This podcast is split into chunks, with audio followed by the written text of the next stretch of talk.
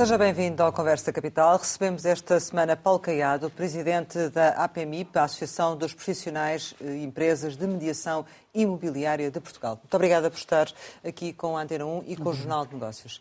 Como sempre acontece, começo por lhe perguntar o que é para si neste momento capital em Portugal. A habitação. Nesse contexto da habitação, o mercado imobiliário tem continuado sempre a funcionar, apesar das diferentes crises. Eh, calcula-se que toda a fileira uh, que represente 25% do PIB português. O atual cenário de aumento das taxas de juros no crédito e uh, na habitação e a subida também da inflação levam a crer que haja razões para esta situação se alterar ou não? Acreditamos que o impacto da subida das taxas de juros e da inflação é diferente e, tem aqui, e há aqui impactos diferentes em diversos aspectos e características do mercado. Relativamente à subida das taxas de juros, ela é principalmente um tema, eu diria, preocupante para as famílias que adquiriram casa recentemente, que o fizeram um pouco no limite da sua capacidade de endividamento e que agora, confrontadas com a subida das taxas de juros, confrontadas com a inflação, de facto, podem ter aqui uma situação, eu diria, eh, delicada foi importante e tem sido importante aqui a alteração da legislação no sentido de conceder mais prazo para que a renegociação com os bancos seja efetivamente possível. Mas, portanto, estamos a falar, independentemente enfim, da necessidade de intervenção que possa ter, estamos a falar de pessoas que já compraram casa. Relativamente às pessoas que agora enfrentam uma nova aquisição, as pessoas sabem com que é que estão confrontadas, conhecem a realidade e, portanto, aquilo que entendemos é que, provavelmente, as pessoas vão ter de associar as suas decisões à sua capacidade de endividamento, confrontadas agora com esta realidade. E, portanto, eu diria que, do lado da procura, eh, queremos e acreditamos que não haverá um impacto significativo. É claro que há outro tipo de impactos e que, neste caso, tem, por exemplo, a ver com a construção e com o encarecimento dos custos de construção, resultado não só da subida das matérias-primas que já vinha a acontecer, mas também resultado eh, da inflação, a que há aqui que somar aqui os juros, porque muita da construção é feita com recurso ao crédito, e aqui poderemos ter este contexto a encarecer os já elevados custos de construção que se vão posteriormente repercutir nas famílias. Portanto, isso significa que está também a existir menos construção eh, ou poderá haver menos construção em função da situação? A construção reuniu drasticamente nos últimos anos em Portugal. De resto, enfim, o tema tão presente da, da escassa oferta está, de algum, de algum modo, em parte, entre outras questões, também associado a esse facto dessa, enfim, da redução significativa que houve uh, na, na, construção e, portanto, que tem, obviamente, impact, impactos significativos em termos daquilo que são os quantitativos de oferta e, por outro lado, tivemos também, temos tido também uma construção muito, muito segmentada em determinadas características eh, de, de mercado. Mas eu diria que, eh, eh, globalmente, que é expectável que os custos de construção possam vir a aumentar e que se vão repercutir enfim, naquilo que é o mercado e naquilo que é o preço das casas. E, portanto, logo também menos construção, menos do que aquela que existe ainda atualmente, é isso? Aquilo que está perfeitamente identificado por todas as entidades é eh, um problema que tem a ver com a escassez de mão de obra. Há, de facto, aqui eh, significativas dificuldades no nosso país naquilo que tem a ver com o acesso à mão de obra.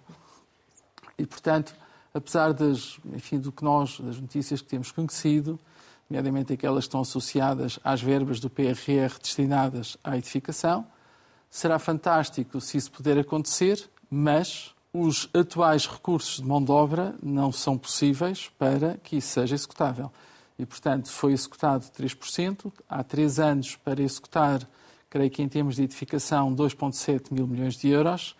E, eh, tanto quanto sabemos e da informação que dispomos, em Portugal a capacidade de edificação não, não chega a 700 milhões de euros por ano. E, portanto, eh, mesmo que pegássemos em toda a capacidade de edificação que o nosso país tem, e ela fosse integralmente dedicada ao PRR e, portanto, largasse tudo o que está a fazer, com os atuais recursos, não seria executável.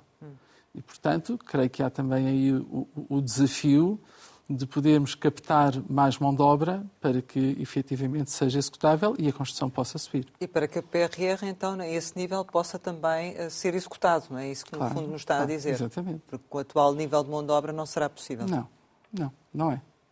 E relativamente à, à questão de, das casas em segunda mão, ou seja, apesar das dificuldades, eh, que, seja, das vantagens e de, da negociação com a banca, e, eh, nomeadamente a utilização da poupança-reforma, enfim, de, uma, de, um conjunto de medidas que foram anunciadas, é, é expectável que haja efetivamente um boom de casas em segunda mão no mercado ou uh, nem por isso? Sinto que muitas vezes, quando se fala, quando este tema é abordado, o tema é abordado uh, pondo de lado uma perspectiva que consideramos muito relevante.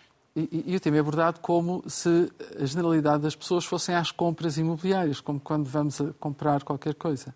E isso é muito distante da realidade. Uh, temos, uh, no universo de transações imobiliárias, temos pessoas muito abastadas, algumas, muito poucas, que podem ir às compras imobiliárias porque há um empreendimento muito bonito, numa zona muito agradável, ou porque em determinado momento de altura decidem adquirir um imóvel.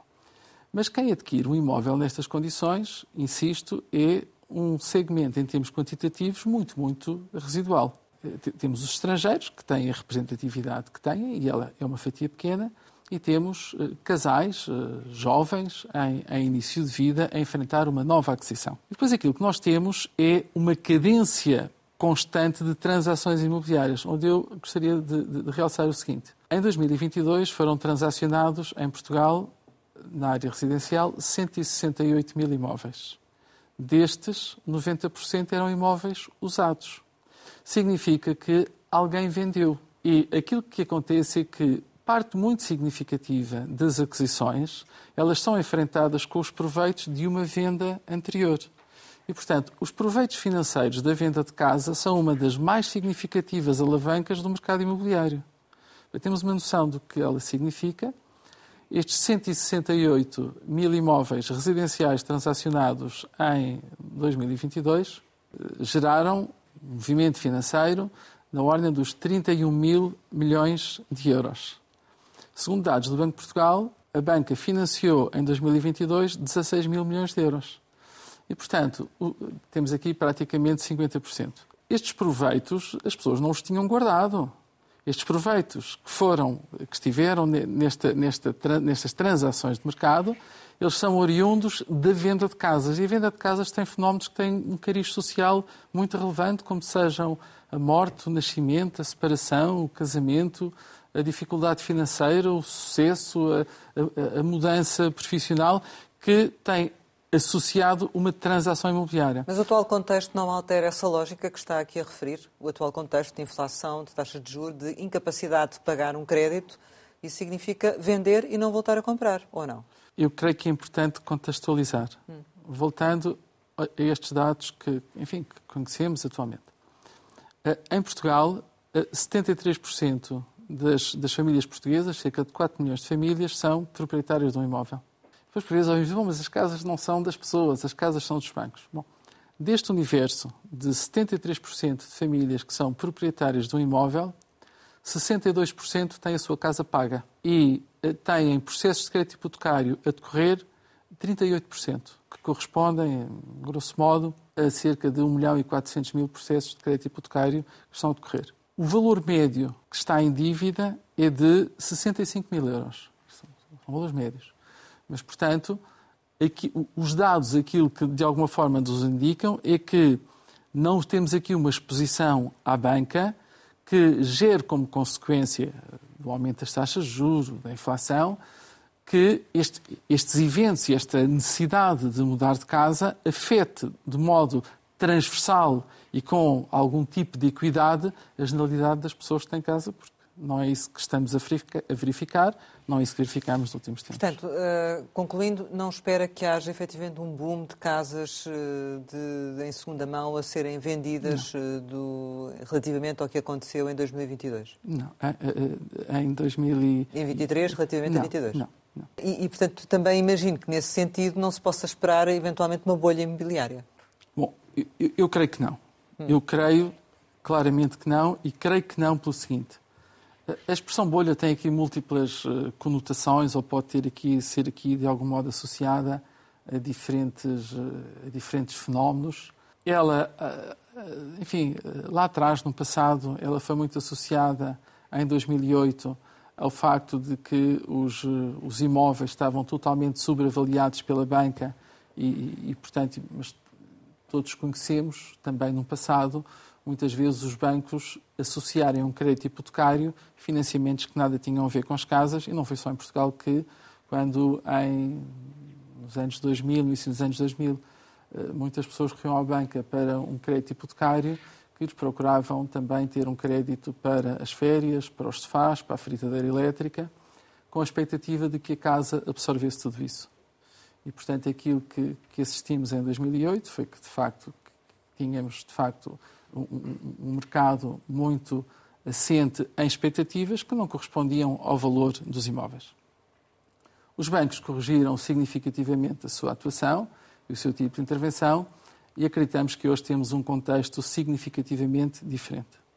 E, portanto, que o preço das casas tem aqui algumas componentes eh, que são importantes para percebermos um pouco a sua consistência de valor.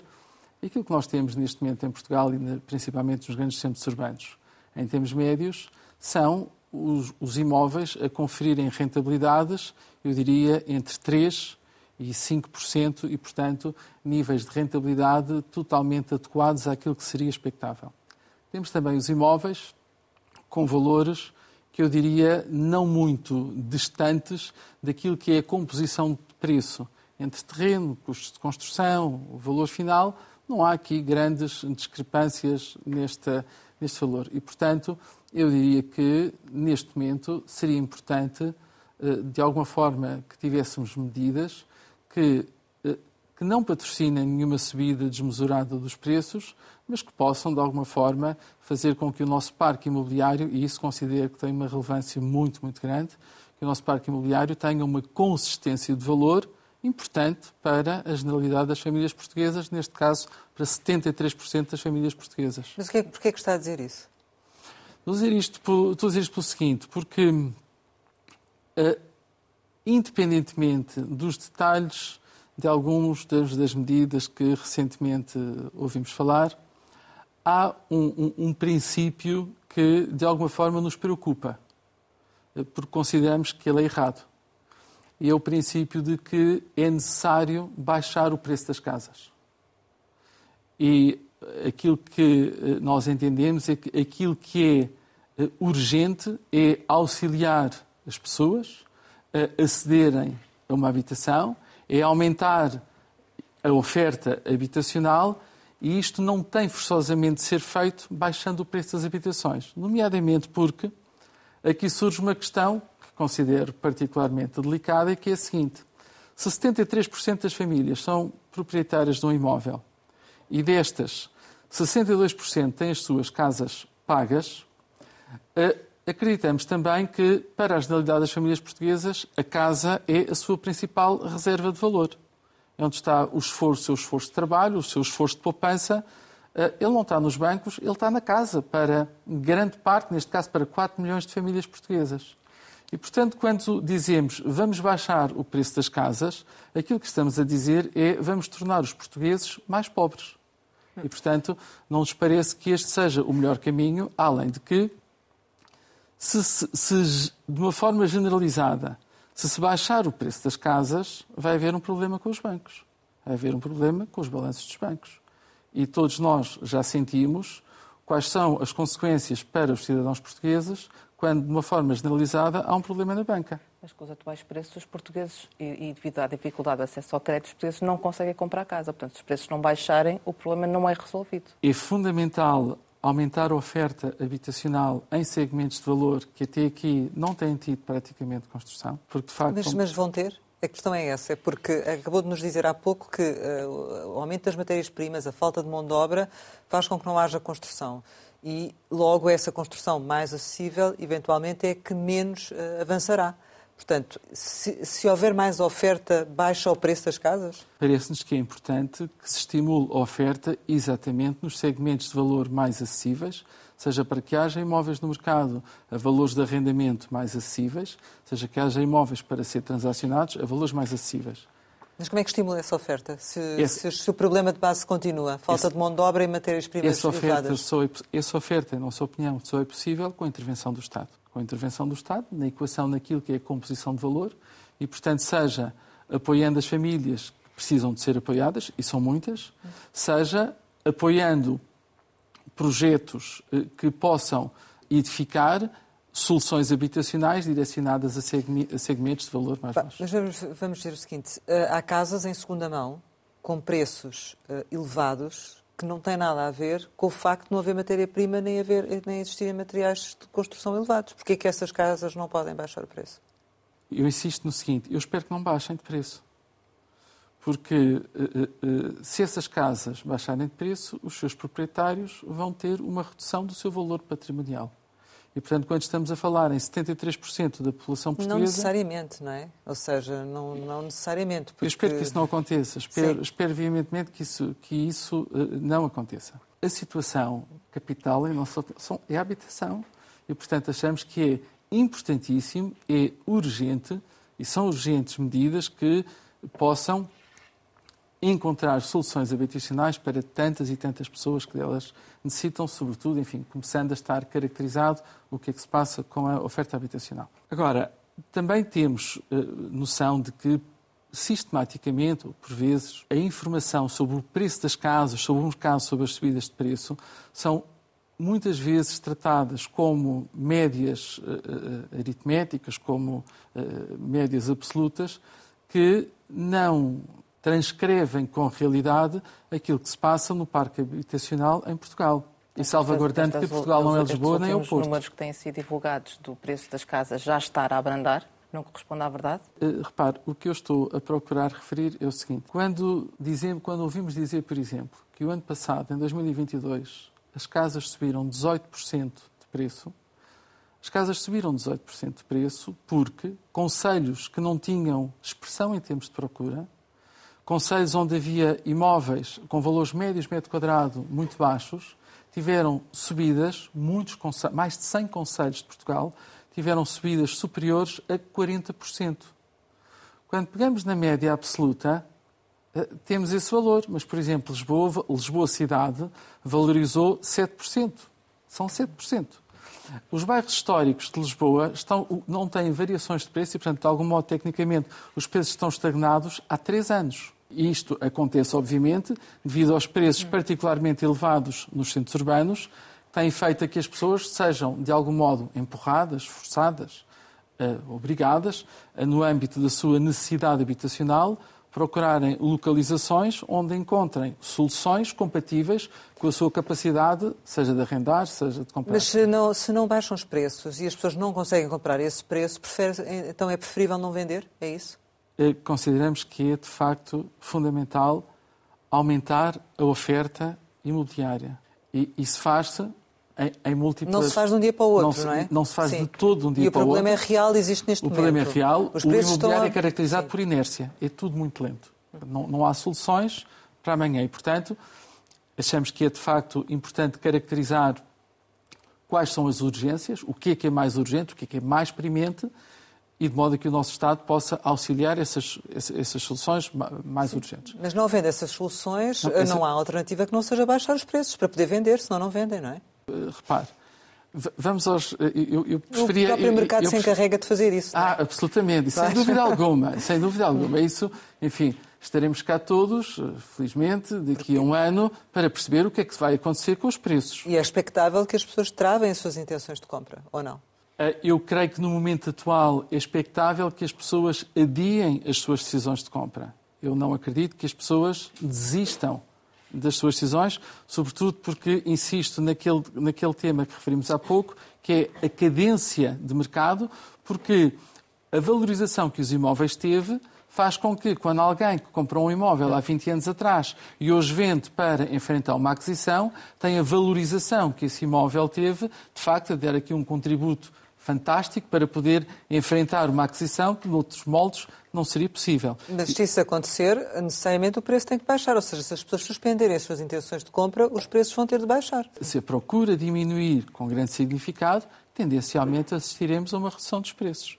Mas não é isso que estamos, estamos a assistir a fluxos não, de procura. Não considera que estejamos perante a inversão do ciclo da escalada dos preços do imobiliário? Considero que estamos num momento, principalmente devido à comunicação, àquele, a este tema, enfim, que, de modo geral, todos conhecemos, que muitas decisões possam ser adiadas, mas eh, não considero que eh, eh, seja previsível uma mudança significativa daquilo que é a caracterização entre fluxos de procura e fluxos de oferta e que vamos ter fluxos de procura eh, muito superiores àquilo que é a oferta disponível. Infelizmente, e principalmente neste momento, em segmentos de mercado, são os segmentos em que há mais necessidade, que são os preços de valor mais baixo, e há de facto aqui estão identificados diversos motivos pelos quais isso aconteceu. Uns são conhecidos e frequentemente abordados, mas há outros que são conhecidos e que não são tão abordados. Nomeadamente? Nomeadamente o facto de que entre 2016 e este momento, eh, Portugal acolheu, felizmente, e, muito bem, em Portugal, entre 2016 e este momento atual, eh, o número de migrantes residentes em Portugal terá passado de 400 mil em 2016 para perto de 800 mil neste momento. São 400 mil pessoas que eh, vieram, felizmente, trabalhar para o nosso país. Estas pessoas precisam de casa e precisaram de encontrar uma solução habitacional. E eh, não são 400 mil, 400 mil casas, porque muitas destas pessoas, enfim, infelizmente até tivemos exemplos recentes da forma dramática como eh, eh, por vezes estão alojadas, mas estas pessoas absorveram uma parte muito significativa de imóveis que neste período estavam disponíveis e estamos a falar dos imóveis de segmentos mais baixos. Mas isso significa também, significa também uma alteração das tipologias, da, do tipo de tipologia que é procurada e das zonas em que há essa procura. E isso levou também esta, a essa situação? Esta procura foi muito generalizada. Esta, o absorver desta, desta oferta imobiliária ela foi muito generalizada, também porque muitos destes, destes imigrantes, eh, que são pessoas enfim, que vieram para trabalhar no nosso país, têm uma distribuição, enfim, grande pelo, pelo, de, sul a norte do nosso país, em diversos setores de atividade, e a realidade é que, confrontados com uma necessidade de alojamento, com certeza que foram procurar as suas as soluções compatíveis com o seu rendimento, e estamos a falar de 400 mil pessoas. Se, se, se houver uma ocupação média de duas pessoas por, por fogo habitacional, estamos a falar na absorção de 200 mil fogos, o que é, de facto, uma expressão imensa. E, portanto, eh, eh, este, isto não pode ser ignorado. Porque é importante que nós sejamos capazes de não deixar de fora projetos. Eu gostava de ver nestas medidas projetos que tivessem por objetivo acolher estas pessoas. Não só em termos habitacionais, mas de facto projetos que possam incorporar em Portugal pessoas que não são ricas, que não têm nenhuma fortuna, mas que são extremamente importantes para o desenvolvimento do nosso país, da nossa sociedade, como a conhecemos até aqui. Eh, falou no, nos vistos gold. O, portanto, o interesse por parte dos estrangeiros foi um dos principais fatores que levou eh, ao aumento dos preços de, do imobiliário. Um, é, é, é, algo que se deverá manter e esta recente medida, portanto, do fim dos vistos gold, que impacto é que poderá ter?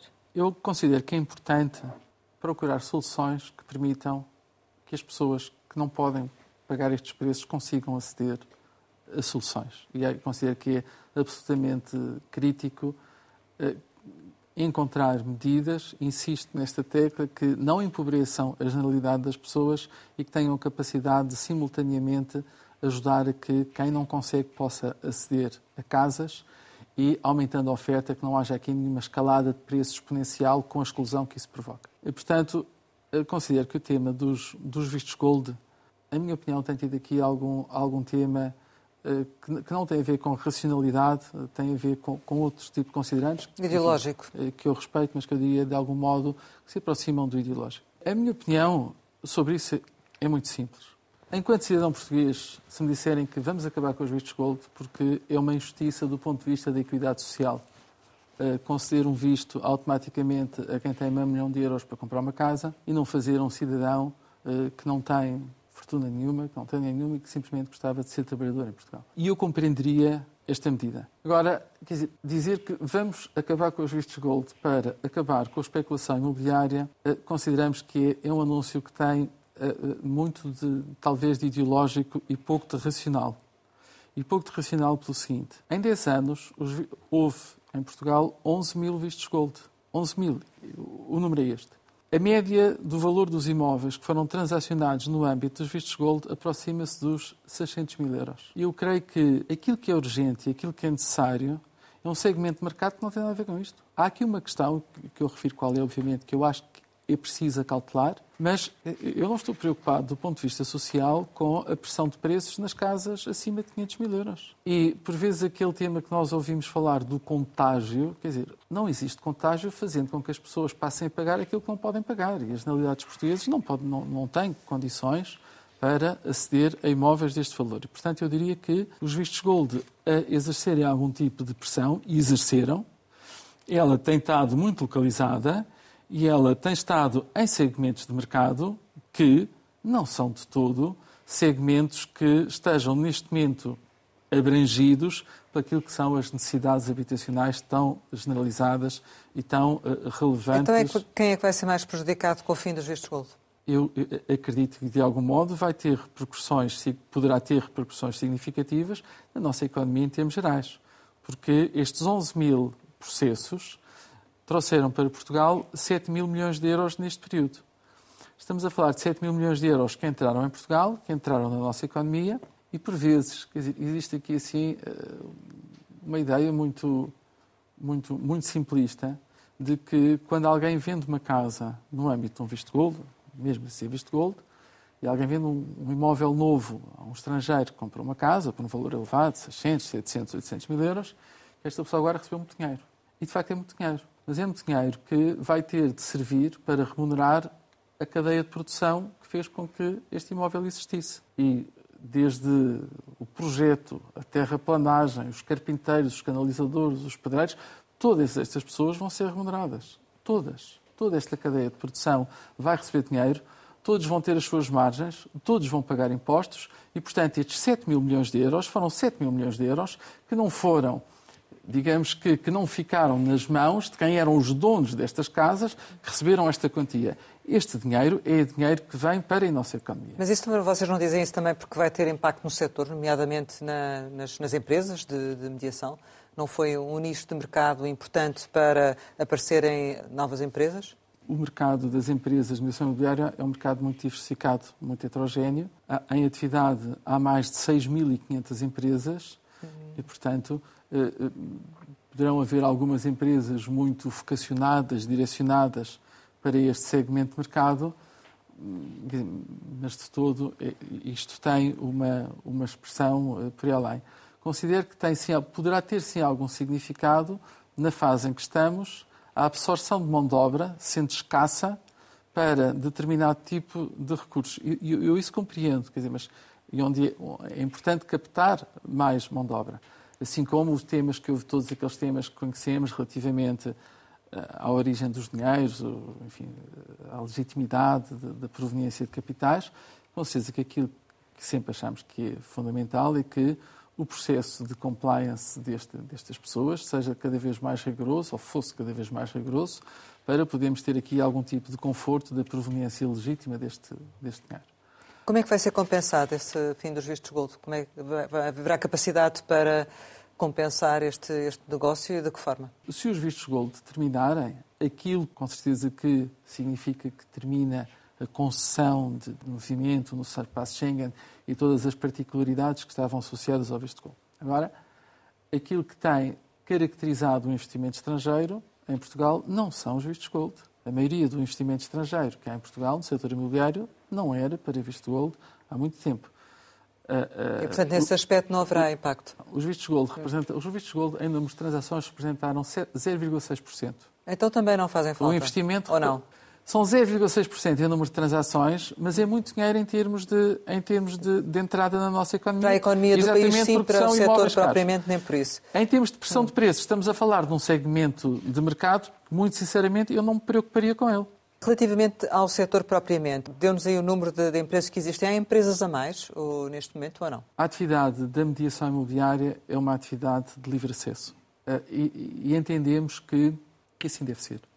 Quer dizer, que não devem haver aqui uh, limitações ao acesso à atividade. Aquilo que aguardamos há muito tempo é a legislação e que tinha por objetivo estabelecer algumas, algumas exigências, principalmente em termos formativos, para os operadores que estão na atividade eh, da mediação imobiliária e, portanto, basicamente para que, eh, quando alguém se apresenta como agente imobiliário, como consultor imobiliário, haja, por parte dos cidadãos em geral, a segurança, o conforto de que estas pessoas são obrigadas a ter um determinado nível de conhecimento, de formação. Uma profissionalização, não é? Uma profissionalização. E, portanto, consideramos que, sem limitar o acesso à profissão, porque achamos que deve ser uma profissão de livre acesso, que seria importante a implementação de maior profissionalização através de, de formação que confira, do modo geral, aos cidadãos uma maior uh, segurança, uma maior confiança. Mas esta situação que vivemos atualmente no mercado não poderá levar,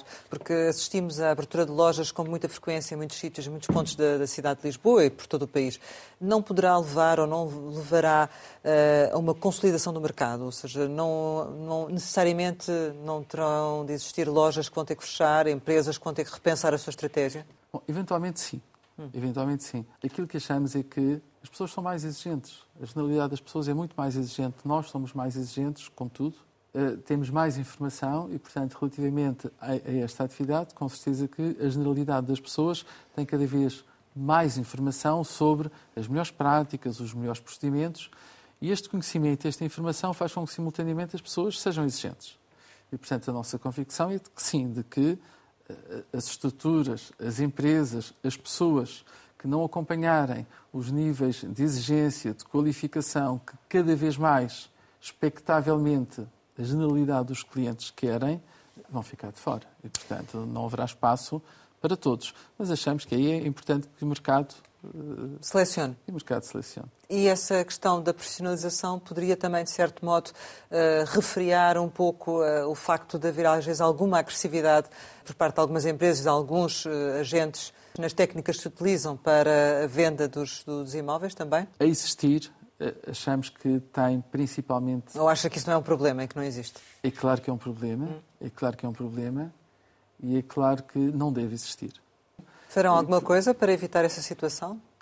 Bom, eh, por isso, por isso, Há um código de ética e de ontologia na claro associação. Sim. Por, por, isso referi a relevância que poderia ter a relevância que poderia ter a, a profissionalização, a legislação. Por parte da APMIP, aquilo que temos muito claro neste momento é o seguinte: nós não vamos ficar à espera da legislação para podermos dar passos no sentido de, eh, de termos aqui assim um maior reconhecimento da importância da atividade. A APMIP hoje tem uma academia de formação, uma academia que é certificada pela GERT e pelo Banco de Portugal. Aquilo que nós estamos neste momento a implementar são uh, formações em diversos eh, domínios. Eh, vamos evoluir previsivelmente para uma formação, do, enfim, um pouco mais extensa em termos de horas, em termos de, de exigência e que será seguida de um exame e que eh, quem supera esta prova com sucesso terá direito a usar uma determinada certificação. Mas não será obrigatório. Mas não será obrigatório ela não é, é, é, ela só será obrigatória se houver uma alteração na legislação. Nós não temos. E é isso que vocês querem? É isso que nós desejaríamos, mas como entretanto não o temos, não vamos ficar de braços cruzados e vamos avançar no sentido de que as pessoas cada vez mais exijam de quem interagem e de quem se apresenta como um agente imobiliário, como um consultor imobiliário, que de facto que seja alguém com uh, preparação, com formação, com uma licença AMI que tem de ser concedida e que saibam quais são, nomeadamente, as responsabilidades, as obrigações que essa pessoa tem no âmbito dessa atividade que está a desempenhar. Fez alguma diferença a criação do Ministério da Habitação? Eu creio que ainda, que ainda, é, muito, que ainda é muito cedo. Creio que ainda é muito cedo. Tenho alguma dificuldade em perceber o que é que aconteceu em nove meses entre a formação inicial do Governo e a criação do, do Ministério da Habitação que tenha levado a que nove meses depois isso acontecesse e não tenha sido feito logo. Mas fazia falta? Sentia falta desse Ministério da Habitação? temos um tema capital que é a habitação e, portanto, é um tema muito relevante para todos nós, eh, do ponto de vista da necessidade, do ponto de vista da transversalidade, porque é um tema, de facto, que tem uma transversalidade muito, muito grande. É uma necessidade social, enfim, comum a, a todos nós. Tem uma componente patrimonial que também tem grande relevância e, portanto, eu diria que sim, que é importante para a nossa estrutura social a existência do Ministério da Habitação. Já reuniram com a Ministra? Não, temos, temos reunião marcada para amanhã. Eh, classificou as medidas do Plano Mais Habitação como assustadoras e garante que vão ter impacto negativo para os portugueses. Porquê? Cria instabilidade na, na visão da APMI inconstitucional, este plano? Não, não, não, não, não. Eu não, quer dizer, eu sobre o tema da constitucionalidade ou não de algumas das medidas associadas, eh, não pronuncio, não tenho qualquer competência para o fazer acima de tudo, como, como referi, uh, considero que, uh, que é necessário abordar este tema com grande racionalidade. E, e, e portanto, aquilo que, que, nos preocupa e aquilo que, enfim, que referi que, e que reafirmo é que estas medidas deveriam ter a capacidade para não ter de ter como, como lema, como, como grande frase, reduzir o preço das casas. Vejamos que isso, é, nefasto para a generalidade das pessoas. Estamos, o que estamos a dizer é vamos tornar 73% das famílias portuguesas mais pobres. E, portanto, achamos que este princípio é um princípio que não nos parece correto, que há muitos caminhos, que há muitas medidas, há muitas coisas que podem seguir. Não há uma solução, obviamente. É necessário um conjunto de soluções e aqui são medidas para o mais habitação e as medidas são muitas e seguramente algumas delas terão impactos positivos, impactos muito bem-vindos ficarem as famílias mais pobres, isso, uh, isso tem a ver com o valor do, do, mercado, tem a ver com o funcionamento do mercado. Uma casa pode valer mais num dia, valer menos no outro. Porque é que isso significa que as eh, famílias necessariamente vão ficar mais pobres ou as pessoas vão ficar mais pobres? Eh, significa, uh... significa pelo seguinte, significa porque durante décadas uh, o nosso país estimulou a aquisição de casa, nomeadamente através dos juros bonificados até 1998. É por isso que também, entre outros aspectos, que temos, digamos, uma percentagem tão, tão relevante de portugueses proprietários de, de portugueses proprietários de imóveis. E, portanto, de facto, eh, o nosso entendimento é que para a generalidade das famílias, a casa, a sua casa, é o seu bem patrimonial de maior valor. Sim, é um bem que valoriza ou desvaloriza. Uh... Pois, mas realmente, relativamente ao imobiliário, não tem sido assim. Quando falamos em flutuação no preço das casas, e se olharmos para um intervalo temporal de 50 anos, as casas tiveram, de modo generalizado e transversal, dois momentos em que desceram de preço. Em 74 e em 2008. Houve dois momentos. Aquela ideia de que agora estão em alta, agora estão em baixa. Não Consideramos que é importante que os imóveis tenham o seu valor consistente, que eles não percam valor. Consideramos que é importante, de facto, ajudar quem precisa de aceder à habitação, nomeadamente edificando mais, eu diria muito mais, para segmentos de mercado de menor valor. Mas, portanto, é crítico em relação ao plano, porque acredita que se estas medidas forem implementadas, os preços vão mesmo descer e ficar mais acessíveis para a saída, para, para as pessoas um dos objetivos anunciados pelo nosso governo é esse, é descer o preço das casas. Eh, estamos cá para, para de facto ver se isso vai ou não acontecer. Pela nossa parte, esperemos que não aconteça. Que, neste contexto de, de, formação do preço, que efeito deve ter ou não os, os, impostos, a prática dos impostos, o IMT e o IMI? Eh, consideramos que sim, mas de uma forma segmentada para os segmentos de oferta, seja no domínio do arrendamento, seja no nível de soluções habitacionais, que estão direcionadas aos tais segmentos de mercado e aos imóveis de valor, enfim, mais reduzido que hoje, eh, enfim, não, não tem grande significado no nosso mercado e, e não de todo um quadro fiscal que seja generalizado para todos os segmentos. Parece-me que nesta altura que seria importante criar estímulos fiscais seja a oferta, seja o acesso destas soluções de, de enfim, mais acessíveis. Como por exemplo? Como por exemplo, em, como por exemplo isenções de ou IVA a taxa muito mais reduzida para construção que tenha determinado compromisso de valor final a custo, a custo controlado, O mesmo em termos de imóveis, em termos de IMT para imóveis que são adquiridos para este fim e desde que, da parte do Estado, haja a garantia de que estes imóveis vão estar direcionados para determinados segmentos de mercado com custos controlados no segmento residencial. Outra, uma das medidas foi, foi, direcionada para o alojamento local, que ditou o fim das novas licenças em, em grandes cidades, centros urbanos. Uh, esta medida poderá ser benéfica para os mediadores imobiliários, no sentido. Uh, não, não, não creio. Esta, não, não, não creio. Enfim, nós temos de uma forma expectável, estas medidas estão em discussão pública e, portanto, tanto quanto sabemos, dia 16 haverá um novo Conselho de Ministros, onde poderão haver aqui alguma, algum tipo de reanálise.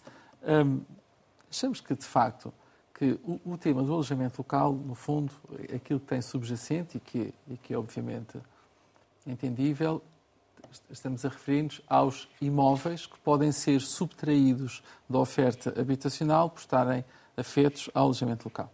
E sabemos que, por exemplo, em Lisboa, eh, no Porto, em particular em algumas localizações que, enfim, a expressão deste tipo de imóveis tornou-se, enfim, muito, muito grande e daí, a certa altura, termos estado confrontados com as zonas de contenção que procuravam, enfim, limitar a proliferação de alojamento local nestas, nestas localizações dizer, e consideramos que, que, sim senhor, que, e, e, isso é compreensível. Agora, é, anunciar o fim do alojamento local, dizer, não, não vimos com, com, com nenhum interesse, achamos que este, estamos a falar de modelos de negócio que têm principalmente características de novos modelos de negócio orgânico, como tantos que existem nos nossos tempos, tiveram uma relevância muito, muito grande no nosso país foram absolutamente cruciais para a redinamização de muitas aldeias do nosso país, onde o alojamento local fez com que proliferasse o restaurante, com que proliferasse a mercearia, com que proliferassem As outras atividades. As restrições são mais ao nível das, das, grandes cidades, não tanto do interior, não é? E, portanto, pois. achamos quer dizer, que não deve aqui, de uma forma transversal, de estarmos aqui a é. falar no fim,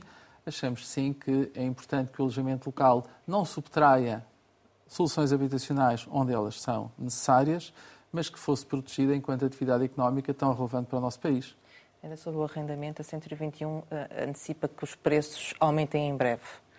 Uh, é uma tendência partilhada pelo setor? Não havendo. Uh, há, há, sempre a tendência de nós, quer dizer, generalizarmos e falarmos em termos, em termos gerais. Mas eu diria que, não havendo com significado alteração na oferta habitacional, que os fluxos de procura não estão a ser travados pelo aumento das taxas de juro nem pelo aumento da inflação. E, portanto, sim, podemos assistir a um aumento de preços. No arrendamento? No arrendamento. Hum. Isso irá, mas isso até irá contra o objetivo final do plano mais habitação. Claro, claro, claro que sim. Isso tem a ver também com a questão da oferta. Exatamente. Exatamente. Mas não está a existir também, neste nível do arrendamento, muita especulação nos preços? Em algumas localizações, os preços são surpreendentemente elevados, principalmente nos grandes centros urbanos, os preços tornam-se surpreendentemente elevados. Muitas pessoas vão enfrentando a sua decisão de, de, de, de digamos, de estarem confrontadas com valores que nos, que nos surpreendem e, e temos até alguma dificuldade em, em percepcionar como, porquê. E, e, acha nesse sentido que fez bem o Governo em limitar o valor do aumento das rendas eh, para travar também um pouco esta especulação? Não, achamos que eh, achamos que não. Achamos que achamos que não deve haver um travão ao, ao aumento das rendas. Hum. Achamos que eh, quando achamos que o senhorio deve ter liberdade para estabelecer o seu novo contrato de habitação com o seu inquilino. Acreditamos que grande parte dos inquilinos, do, perdão, dos senhorios, aquilo que procura num processo de arrendamento é um, um, um arrendamento que lhe confira rentabilidade, que lhe confira estabilidade, que lhe confira segurança e, portanto, mas que o, o senhorio deve ter liberdade para eh, estabelecer livremente o contrato de arrendamento que quer. Por exemplo, uma redução maior no IRS poderia ajudar a fomentar mais esse arrendamento? Sim, pode, sem dúvida. Hum. Eh, aquilo que verifica, os estímulos que verificamos até aqui, nomeadamente no âmbito de alguns programas, revelaram não ser suficientemente atrativos para que esses programas incorporassem número significativo de imóveis e que a oferta pudesse aumentar com significado. Quer dizer, mas não significa que se desista, acho que é importante encontrar soluções que, de facto, que permitam fazer. É isso que vai dizer à Ministra? Sim, claro que sim. Chegamos ao final e, como habitualmente, costumamos lançar algumas palavras para uma resposta rápida. A primeira é mediador. Apaziguador. Remax. Muito popular. TAP. Um, um custo significativo. Greve. Um direito. Descentralização. Necessária. Turismo. Um imperativo nacional. Interior. Menos desertificado. Família. A base de tudo. Amizade. Como o ar. Sonho.